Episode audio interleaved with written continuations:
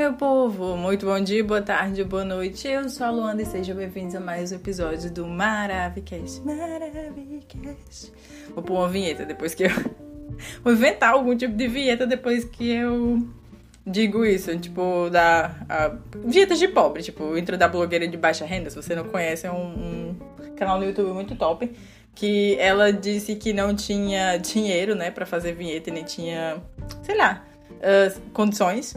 E aí ela simplesmente foi pra laje dela e aí começa do morro, mostra assim uma parte do morro, aí intro da blogueira de baixa renda.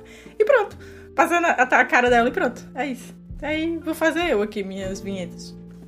Bom, mas hoje. Assim, né? Eu ainda não sei o título que vai ter esse episódio, porque eu vou contar uma história. Vou contar uma história que tem aí 20 anos essa história.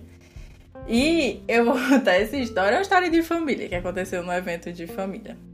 Então eu espero que vocês gostem. E assim, nos anos 2000, precisamente mesmo nos anos 2000, para começar, enfim, para situar, a, minha, a família da minha mãe é muito grande. Tipo, muito grande. A minha mãe tem, sei lá, uns 35 irmãos. Algo do tipo, mas é próximo aos 40, assim. 40 irmãos. Sim, o meu avô, o pai da minha mãe, era uma pessoa muito, né? Espalha-brasa, assim, muito louquinha na vida. E aí ele tinha milhões de filhos. E nisso, vez ou outra, assim, isso ainda acontece, mas como eu tô muito, muito longe, hoje em dia acontece com menos frequência, pelo menos quando acontece eu não sei. Mas sempre aconteceu durante toda a minha vida de em algum momento aparecer algum parente, assim. Ah, você é filha de fulano, então você. Gente, no interior, é incrível. No interior essas coisas é muito comum. Mas, ah, eu sou seu tio. Do nada, tava na rua, eu sou seu tio, eu sou seu primo, eu sou seu. Sei lá, sou seu tio de novo, porque, né? Enfim, muitos irmãos. E nisso, um dia, nos anos 2000, eu tinha 8 anos, se eu não me engano, 7. 7, 8 anos, sei lá. E eu, minha mãe tinha, tipo, tinha tido meu irmão mais novo há pouquíssimo tempo. Ele ainda era um, considerado um bebê, né? Tinha menos de um ano. É, tinha, é, tinha menos de um ano. E aí apareceu um aniversário pra gente ir num sítio, que até hoje eu não sei que sítio é esse, nem sei se minha mãe lembra dessa história. E apareceu esse aniversário desse irmão dela pra gente ir num sítio dele, porque não sei se ele ia fazer tipo uma idade assim legal, se era 50 anos, 30 anos, 40 anos, sei lá. Uma coisa assim. E aí, ah, vamos, tem transporte? Tem. Ok, conseguiram o transporte. Eu sinceramente não lembro, tipo, da viagem. Eu não lembro da viagem, eu só lembro dos acontecimentos de lá. Eu lembro do lugarzinho ainda e tal, eu tinha 7 para 8 anos, como eu falei, e eu lembro de tudo isso. E pronto, nessa época eu ficava muito com meu irmão. Tipo, eu ficava muito com ele no braço, ele era ainda um bebê, eu andava muito com ele. Tipo, nós até hoje em dia somos muito próximos por causa dessa fase dele criança, porque eu meio que cuidei dele junto com a minha mãe. E aí, chegamos nesse sítio, né? E fomos eu, minha mãe é, e meu irmão pequeno e a minha irmã do meio. E a minha irmã do meio cagou, assim, pra mim. Tipo, me flopa. Minha irmã me flopou, me odeia, enfim. Não me odeia, tô brincando. Mas ela me flopou e ela foi lá viver a vidinha dela, mesmo criança. Mas ela foi lá viver a vidinha dela e eu fiquei com incumbida, né, de ficar com meu irmão um tempo. Pra minha mãe, enfim, conversar com o povo, essas coisas assim. Beleza. E nisso tinha um açude. Saudades açude, inclusive. Ave Maria. Quando faz um calor assim, a primeira coisa que eu penso é açude. Aqui não tem açude. Aqui o pessoal só fala, ah, vamos pro rio. Não tem açude. Pai. Aí, tipo, eu fiquei com meu irmão. E nisso tinha esse açude. E todo mundo no açude, foi pro açude. Era muito bonito, realmente, assim, o lugar e tal. Só que tinha aqueles caminhozinhos por dentro do mato para você chegar até o açude. Tranquilo. Fui para o açude, fui com o meu irmão assim no braço, era relativamente pertinho, apesar de eu criança, tipo, dava pra ir com ele no braço tranquilo. E aí eu fui. Fui pra açude, fiquei lá um tempo, tipo, realmente muito top, muito legal. Tava, enfim, era um dia quente, então as pessoas estavam ali tomando banho, se refrescando. Tranquilo, de boa. Na volta, estávamos apenas eu e meu irmão novamente, eu com ele no braço. Na volta, eu não sei o que que aconteceu na minha vida, não sei que, que, sei lá, que aparição foi essa que tinha um bode no meio do caminho. E aí estava eu andando tranquilamente. Acho que era um bode, meu Deus, bode velho, sei lá. Era um bicho com chifre e com uma barba assim para baixo, uma coisa para baixo. E aí, eu não sei o que que aconteceu que esse bode apareceu. E, tipo, eu andando tranquila, de repente, pá, o bode. E aí eu, meu Deus. Tipo, meu Deus. E eu fiquei naquilo.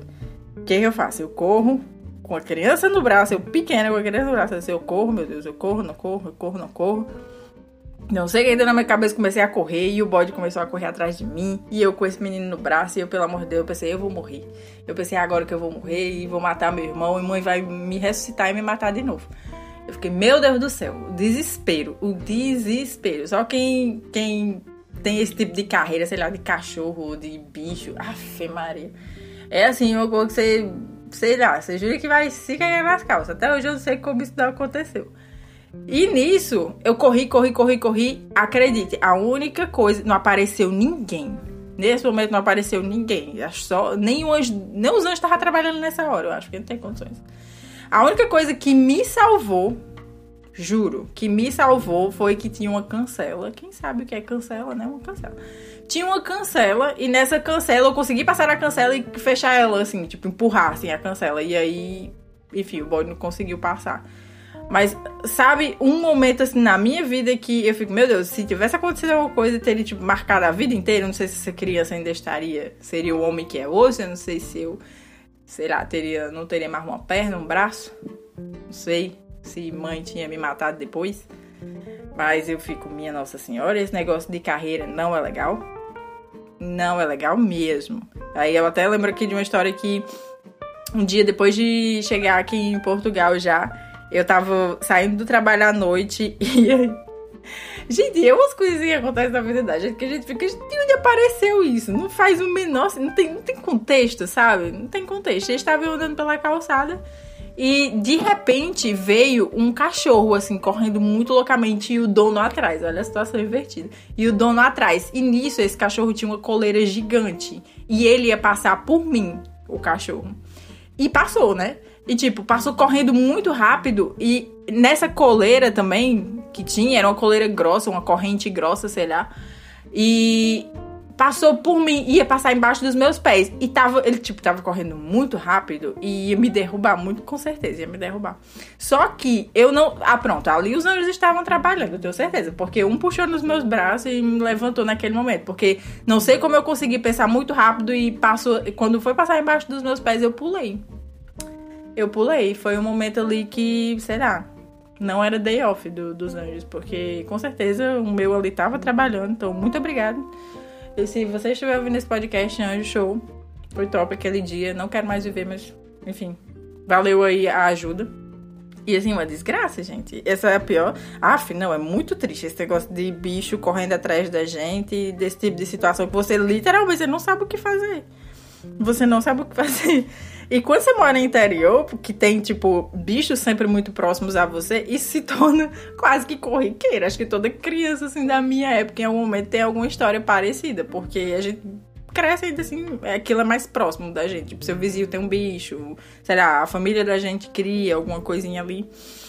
E assim, triste, triste, triste. Ainda bem que não era uma vaca, porque acho que se fosse uma vaca ao invés de um bode, se bem que os dois seriam ruins, né? Porque o bicho tinha um chifre, era um bicho muito estranho. Mas, se fosse uma vaca, acho que eu teria chorado, assim. Não sei se daria tempo, gente, porque acho que nessa hora a alma sai do corpo da gente e eu lá sei que é que segura. Mas assim, triste. Não recomendo para ninguém, tá? Espero que não aconteça com ninguém, porque é uma desgraça. É isso, meu povo. Essa é a minha história de hoje. Então. Se você tem sua historinha parecida de bichos correndo atrás de você, por favor, mande para mim. Mande lá no arroba que eu vou ler, eu vou rir. Se você deixar, eu posso ler aqui em algum episódio também, não mal. E é isso, meu povo. Fiquem em suas casinhas. Peguem seus irmãos mais novos e não levem eles para o mato. E não vão sozinhos para o mato, melhor ainda, não vão sozinhos. Porque coisas assim podem acontecer, principalmente se você mora no interior. É isso, um cheiro, fiquem bem, reflitam reflita.